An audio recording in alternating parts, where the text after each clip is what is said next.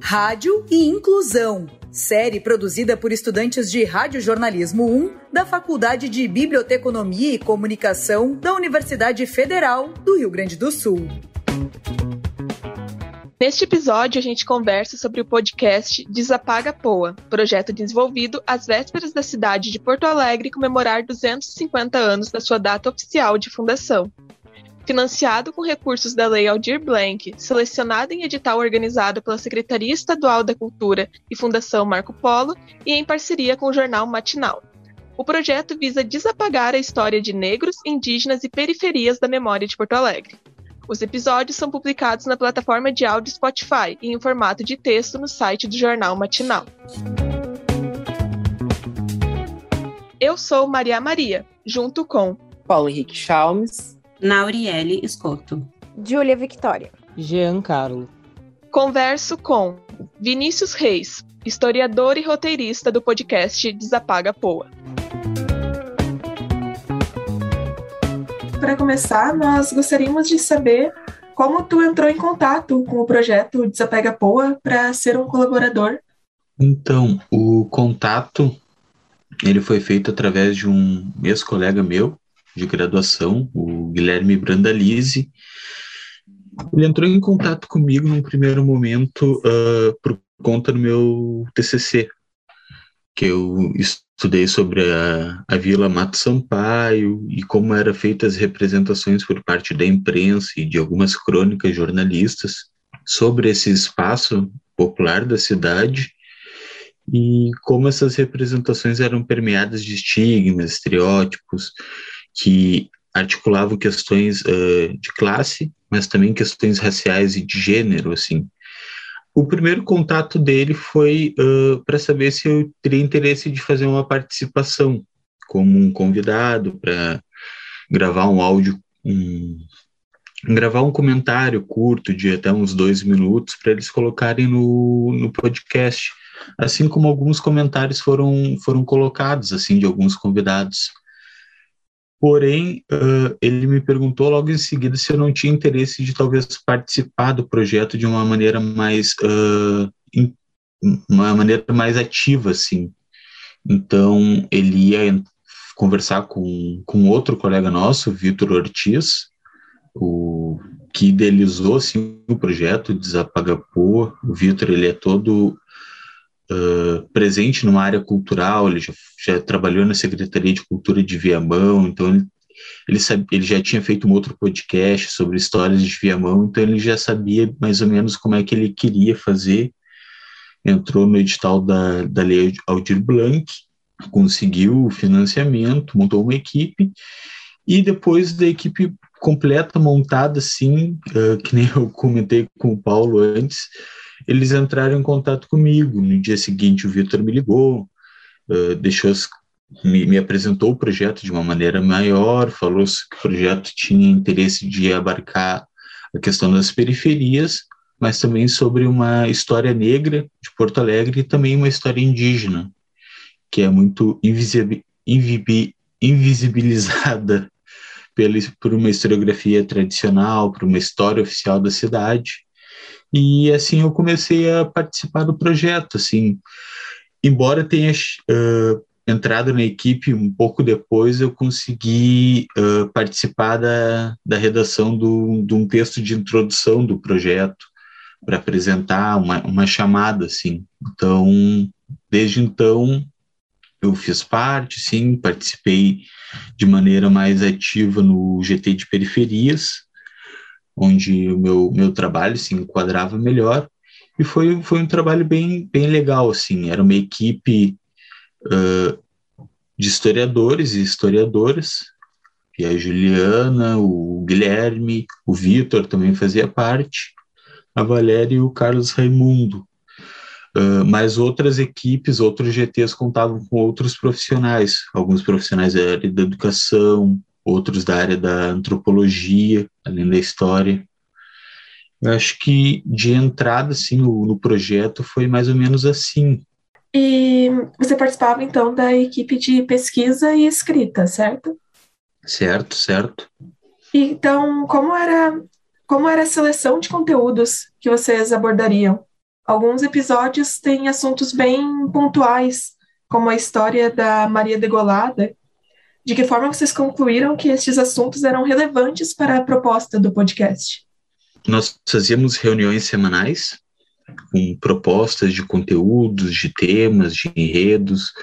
A gente nós montávamos o que seria o enredo de cada, de cada episódio, assim, a gente começaria com tal história, a ideia era sempre começar, talvez, com uma, contando uma história, puxando um caso, como o caso da Maria Degolada, então, muito surgiu através de histórias uh, importantes da cidade, histórias populares, das, das classes populares, que fizessem parte, porém muitas vezes não, não estivesse tão presentes num discurso mais oficial sobre. Com o tempo e o crescimento da cidade, as periferias foram crescendo. Surgiram novos lugares de moradia, especialmente nos vários morros da cidade, como o da Conceição, onde ocorreu o fatídico feminicídio de Maria Degolada, a Maria Conceição. Morro ou mulher?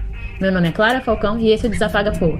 E hoje eu tô aqui para contar uma das lendas mais conhecidas de Porto Alegre, que reflete um problema social preocupante: a violência contra as mulheres, infelizmente ainda presente tanto nos centros quanto nas periferias da cidade.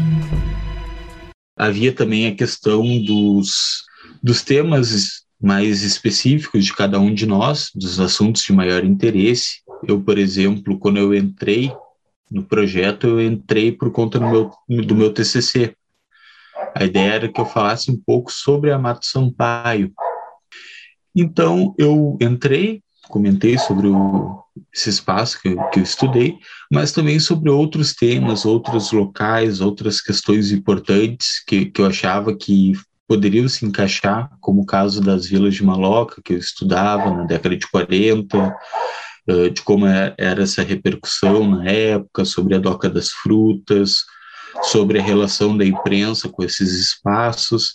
Então eu fui encaixando, disputando um, um, um espaço assim dentro do GT para trazer algumas questões assim, auxiliando em alguns, em alguns, algum, na escrita e pesquisa de alguns outros temas que não se encaixasse exatamente na, na minha área mas er, eram reuniões bem periódicas e bem proveitosas. A gente compartilhava bibliografias, sugeria textos, líamos o, o que foi escrito por cada um de nós, fazia comentários, depois a gente fazia um, um, que, na verdade, o Vitor fazia mais, que era transformar um texto mais acadêmico ou mais formal, digamos assim, num texto que fosse ser lido depois num podcast, que tivesse uma certa, um certo ritmo, que fizesse um jogo de palavras que, que, que soasse melhor a quem estivesse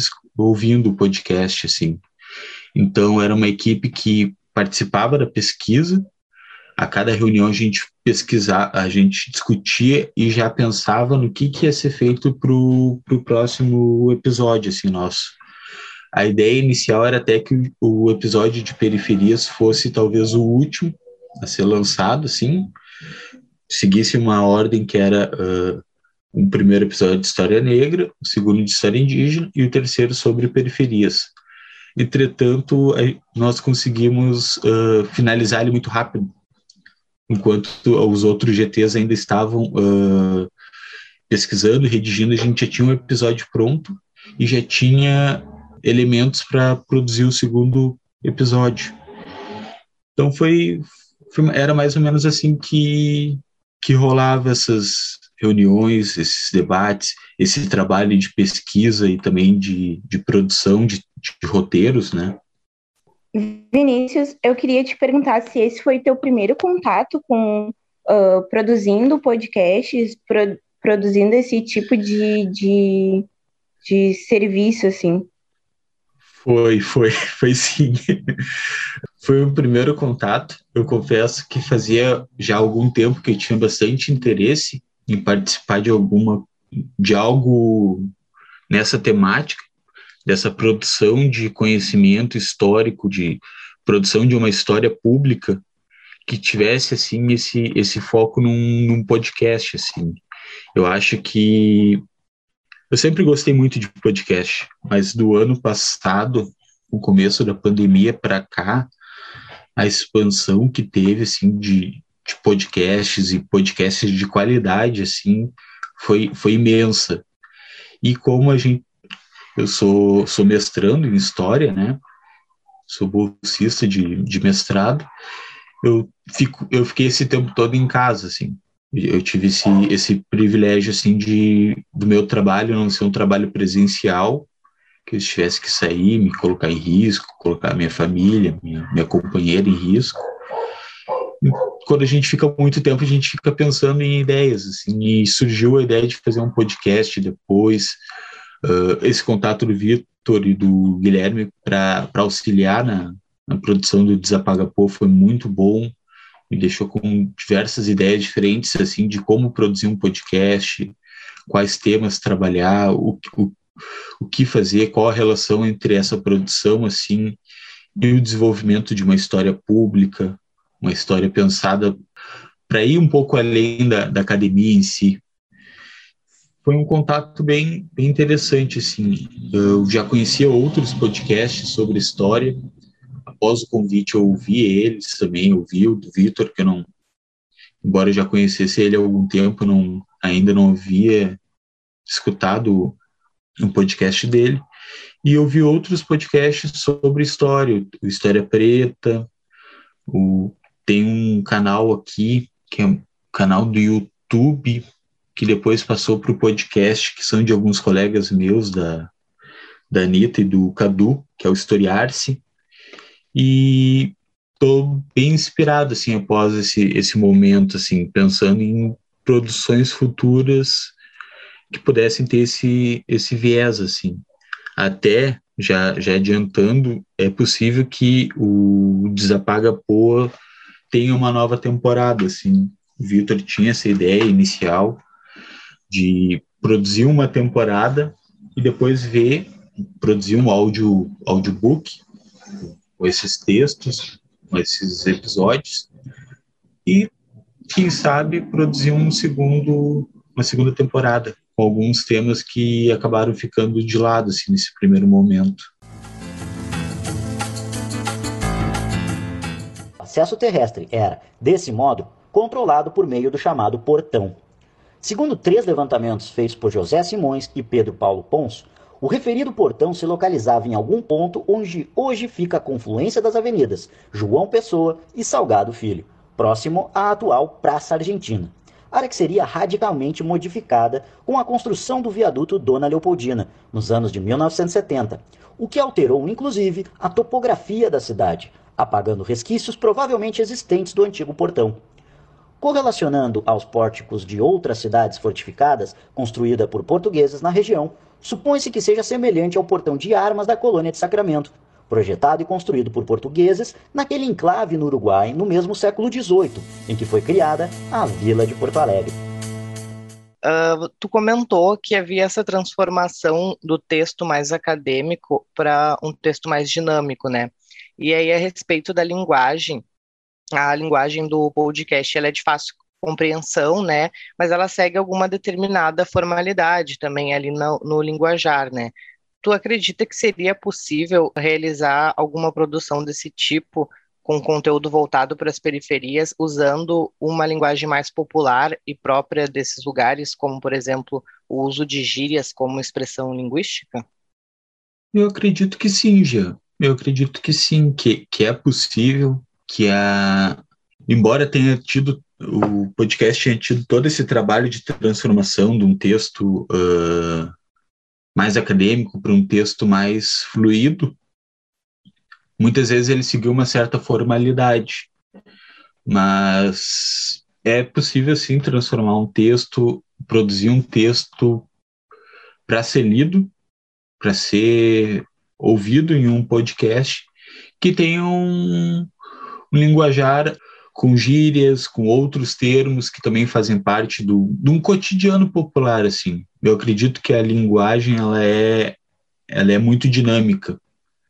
Eu acredito que tanto uma linguagem acadêmica é pode ser compreendida também na, na periferia. Eu acredito nesse poder da, da, da linguagem, sim, pode ser entendida, assim como as gírias também podem fazer parte de um discurso uh, científico, acadêmico. A gente tem toda essa, essa distância, essa dicotomia, essa, essa esse afastamento entre o, o popular e o, e o, acadêmico, assim, que eu acho que cabe a nós, assim, uh, historiadores, uh, jornalistas, pessoas da, da, área da comunicação, uh, estreitar um pouco essa distância, assim, e...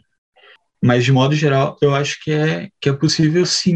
Muitas vezes a gente tende a, por conta da, por, por, conta da própria repetição, esse trabalho de escrita, de produção, esse trabalho, a, a academia acaba transformando a gente muitas vezes sem, sem que percebemos. E ao longo desses quatro, cinco anos que, que passamos assim na graduação, há uma série de transformações que a gente não percebe num primeiro momento, mas depois ficam mais visíveis. Mas eu acho que é possível sim trazer esse conteúdo histórico para as periferias com uma linguagem que não seja tão formal, tão acadêmica, que traga algumas gírias, alguns termos presentes no cotidiano, sem que isso uh, diminuísse a sua importância, diminuísse o conteúdo em si.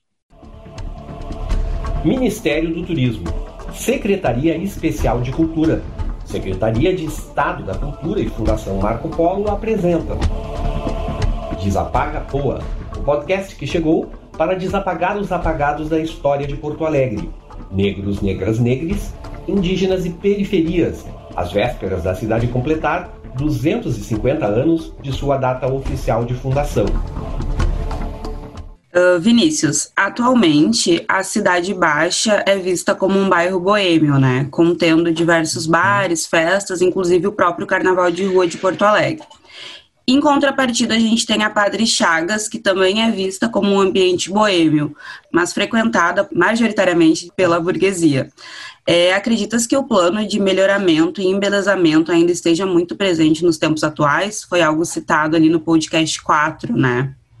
Eu acredito que, que sim. É, é um projeto que esses projetos de embelezamento, de, de aburguesamento, assim, muitas vezes, são projetos que a gente vê com uma certa regularidade no tempo.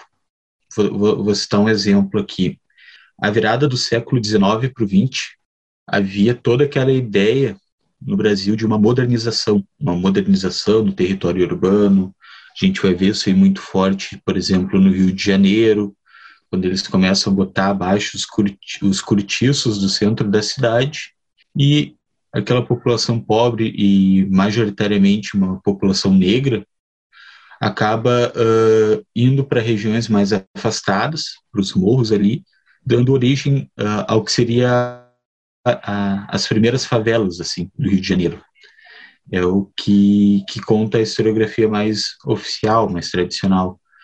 E em Porto Alegre a gente tem um processo um pouco semelhante, apesar das diferenças nós percebemos que esse processo de modernização, com ideias de progresso, civilização, embelezamento, higienização, esse termo higienização ele é muito recorrente, muito perigoso, porque há uma ideia de uma saúde pública, mas há por muitas vezes uma ideia que alguns grupos sociais não seriam uh, higiênicos, precisariam ser uh, saneados, retirados do local.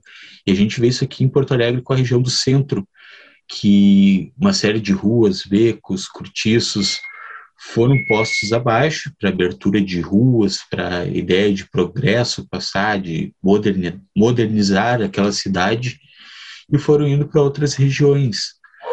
Na década de 40 vai surgir de novo esse debate e como contraponto vai apare vão aparecer as vilas de malocas em Porto Alegre, em diversas regiões.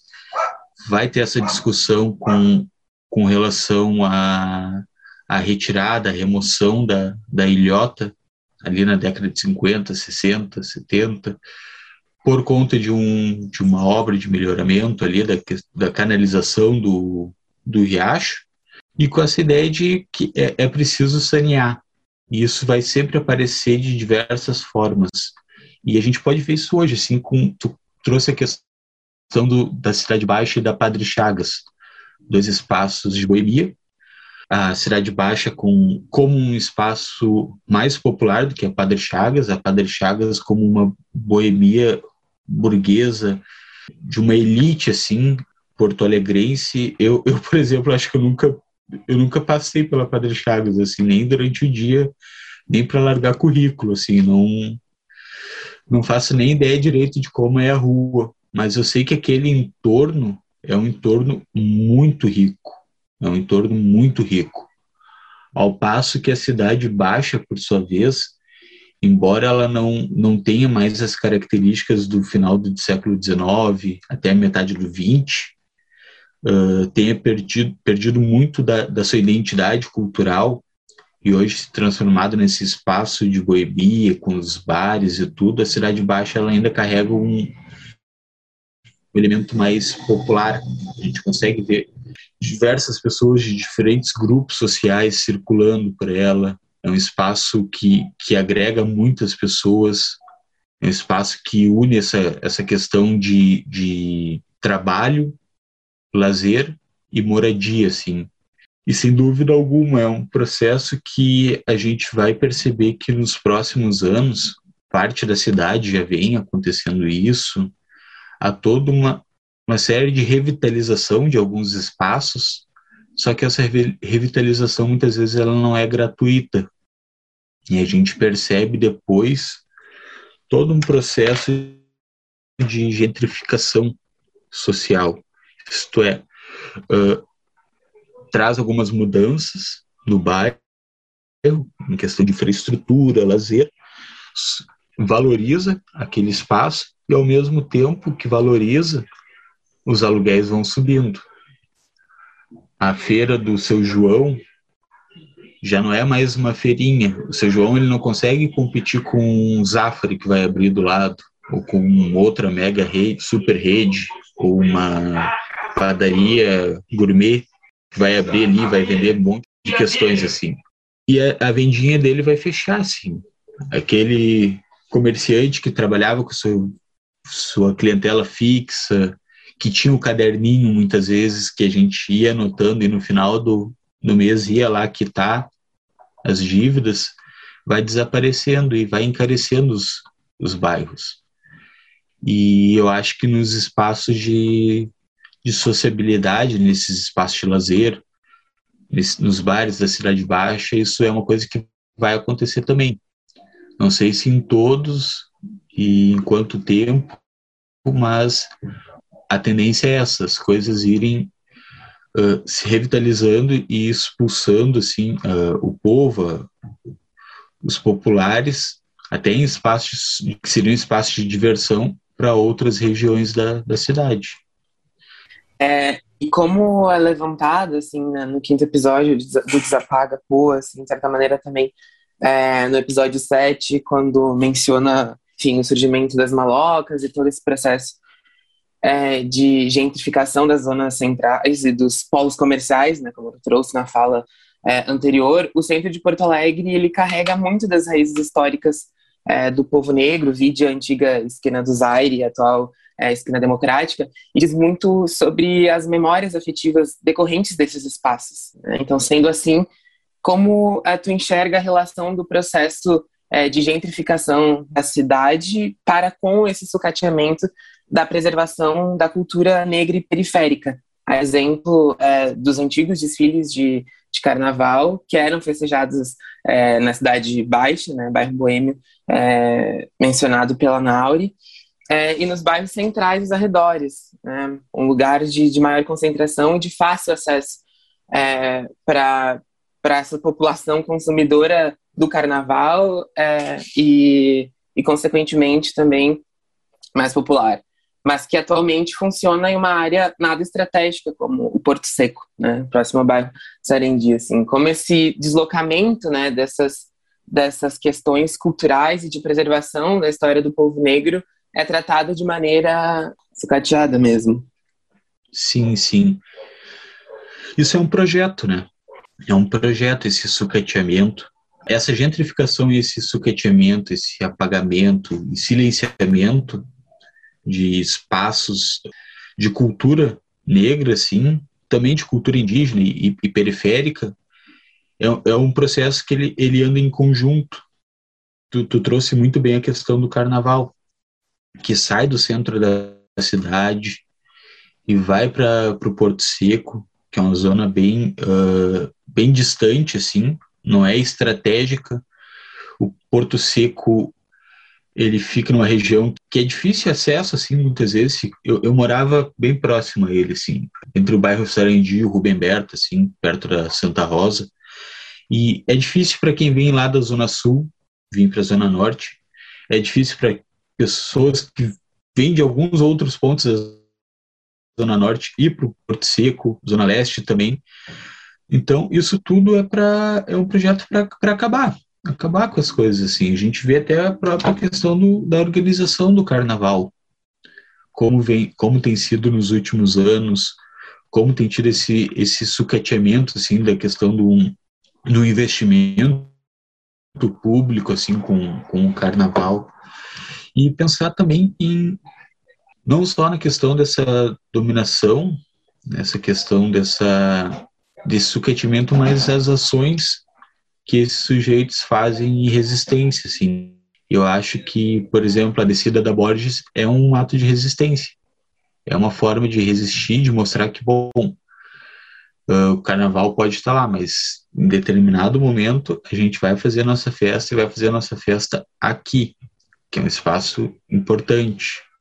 Com relação à cidade, a gente vê esse processo assim de apagamento a todo momento, a todo momento. Um exemplo disso é a questão de, alguns, de algumas ruas, renomeações, eh, alguns prédios históricos ou locais históricos não, não terem sido preservados. A gente vê, por exemplo, a, a Praça da Alfândega. A Praça da Alfândega ali, entre o final do século XIX, comecinho do século XX, a Praça da Alfândega era conhecida popularmente como a Praça das Quitandeiras. Por quê? Porque era ali que muitas mulheres uh, negras, em liberdade também, até no período uh, durante a escravização, assim, havia muitas mulheres uh, negras escravizadas e também libertas que comercializavam seu, seus produtos naquela região, comercializavam suas quitandas, seus seus artigos de comércio, assim, de produtos de comercializavam comida na região ali. E era um espaço que, bom, o Guaíba vinha mais próximo, tinha a alfândega ali, próximo ali é a, a Rua da Praia, que sempre foi um, que antes era um espaço de, de boemia, a Rua da Praia, assim, então era um espaço bem importante, mas a gente não ouve falar sobre a Praça das, Praça das Quitandeiras, isso não, não tem uma menção, assim. Até pouco tempo houve uma, algumas ações públicas até uh, de resgate desses espaços, dos territórios negros da cidade. Havia o percurso, o Museu do Percurso do Negro na cidade, assim, até hoje ainda tem as, as placas, os, os espaços, os locais, mas havia também um ônibus que fazia esse percurso maior, assim. Recentemente tem um trabalho na geografia da Daniele Vieira, se não me engano, que é um trabalho muito bom, assim, que ela faz um, um, uma análise assim de longa duração. Ela pega, se não me engano, um século e mostra geograficamente uma série de territórios negros no tempo e no espaço, assim. A Igreja do Rosário, a Praça da Alfândega, assim, a região da Ilhota, a Cidade Baixa, o mercado público, e são, são disputas, são disputas que a gente vê a todo momento, assim como a discussão do referente ao barato do mercado, que o mercado público nesse processo de um processo assim de sucateamento que ele tem sofrido nos últimos tempos e tentativa de privatização, né? E privatizando o mercado público não havia garantias que o Bará fosse preservado ou respeitado, assim. Então houve uma disputa muito grande referente a isso. E a gente vê a todo momento como essas questões andam juntas, assim. Uh, e isso aparece de diversas formas, como colocar o carnaval, deslocar o carnaval da zona central para uma região mais periférica, como essa, essa tentativa de privatização do mercado público e não garantia da preservação de seus elementos de cultura, cultura negra, cultura afro-brasileira também, como também uh, na remoção de próprias comunidades para regiões mais distantes, como o caso histórico da Ilhota para Restinga. Tudo isso é para retirar uh, essa, essa diversidade cultural de Porto Alegre, retirar a, uma classe popular, a população negra desses espaços mais centrais e deslocar para regiões periféricas para não uh, circular em determinados espaços. E por mais que não haja uma, uma lei oficial que não, não permita a circulação uh, de pessoas da periferia, de pessoas negras em determinados espaços, a gente sabe que na prática, quando se circula em determinados locais, acaba tendo toda aquela suspeição, assim, então, é isso, é uma série de processos de apagamento, silenciamento, ressignificações, a Praça da Redenção, que se transforma na, na, no Parque Farroupilha, e pouco faz menção a uma história de uma presença negra forte na região, é a Cidade Baixa, que era um território negro, não sendo reconhecido como um território assim, é a luta pelos territórios de, remanescentes de quilombos pelo reconhecimento, é a mudança da colônia africana, que era o bairro Rio Branco, assim, toda uma identidade uh, de um bairro negro, de um território negro, ser tão rapidamente transformada em um, em um bairro identificado como um território judeu, por exemplo. São uma série de transformações que a gente vai vendo assim, que observando ao longo do tempo a gente vê que elas são recorrentes. Mas assim como isso acontece, há diversas práticas de resistência que estão sendo impostas, estão sendo uh, realizadas, mesmo que muitas vezes não tenham um, um resultado positivo, positivado, mas elas existem. Isso é importante sempre de, de ressaltar, né? É, isso que tu falou é, é de, de extrema importância, né? A gente tentar ressignificar nossos espaços. Na tua visão, Vinícius, uh, qual o impacto do podcast para a população das periferias? Uma boa pergunta, muito boa pergunta, Júlia. eu, eu, eu vou ser bem honesto, assim, eu não sei te dizer exatamente qual impacto isso teria, porque eu vou falar de um modo geral. Nós temos alguns números de visualizações do podcast, pessoas que assistiram. A gente não consegue traçar um, um perfil de quem ouviu assim muito o podcast. A gente queria que não circulasse apenas num ambiente mais acadêmico, mas também o, os episódios passaram pela FM Cultura aos sábados. Então teve um, uma circulação maior assim. Eu não sei dizer como é que foi o consumo pela população periférica sobre o conteúdo do podcast, ah, também teve o. Semanalmente saía os te, o texto escrito do, do episódio no Matinal Jornalismo.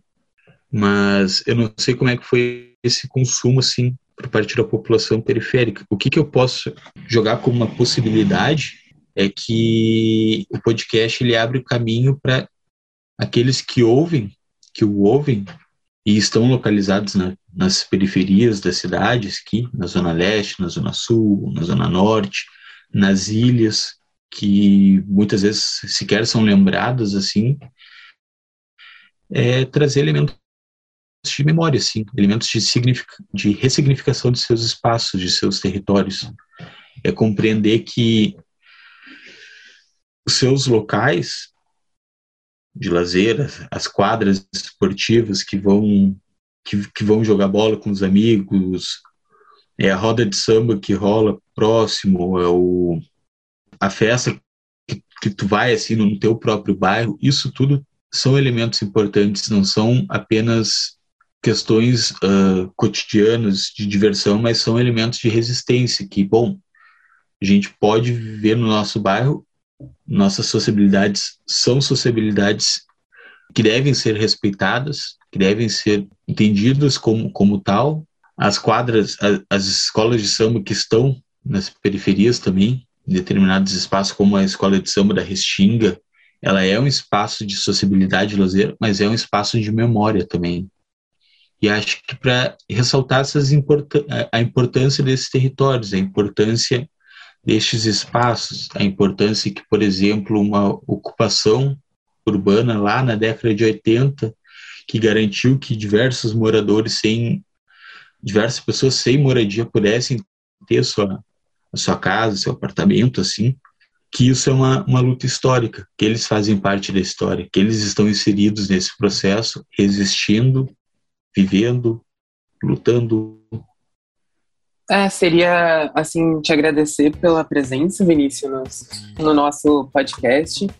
Acredito que as nossas questões é, eram, eram essas, assim, a gente admirou muito, admira, assim, muito o projeto e a, e a iniciativa de trazer para a sociedade e para os porto-alegrenses como um todo, né? Então, acredito se tu não tenha mais nenhuma questão a ponderar, seria seria por aqui assim as nossas reflexões. Eu que agradeço o convite, Paulo. Uh, fico, fico muito feliz, como falei, pelo convite. Fiquei muito feliz de participar. Queria agradecer a todos e todas, a Júlia, a Nauri, Jean, a Maria e a ti, Paulo, pelo convite e pe pelas perguntas, perguntas muito boas, algumas perguntas que, que realmente não, não fazia ideia de como responder no primeiro momento. Vocês estão de parabéns, assim, estou bem ansioso para para que o trabalho de vocês saia, assim, e se possível enviar para para poder ouvir depois, assim, essa produção. Eu acho que tem tudo para ser um trabalho muito legal, muito bom, feito por é, é o curso de jornalismo, gente? Desculpa. Isso, é jornalismo. Os jovens jornalistas que eu acho que, que tem tudo para transformar assim, o campo assim também. Porque assim como a historiografia, a história se renova e se modifica, o jornalismo também. Foi o último episódio deste primeiro projeto do Desapaga Poa.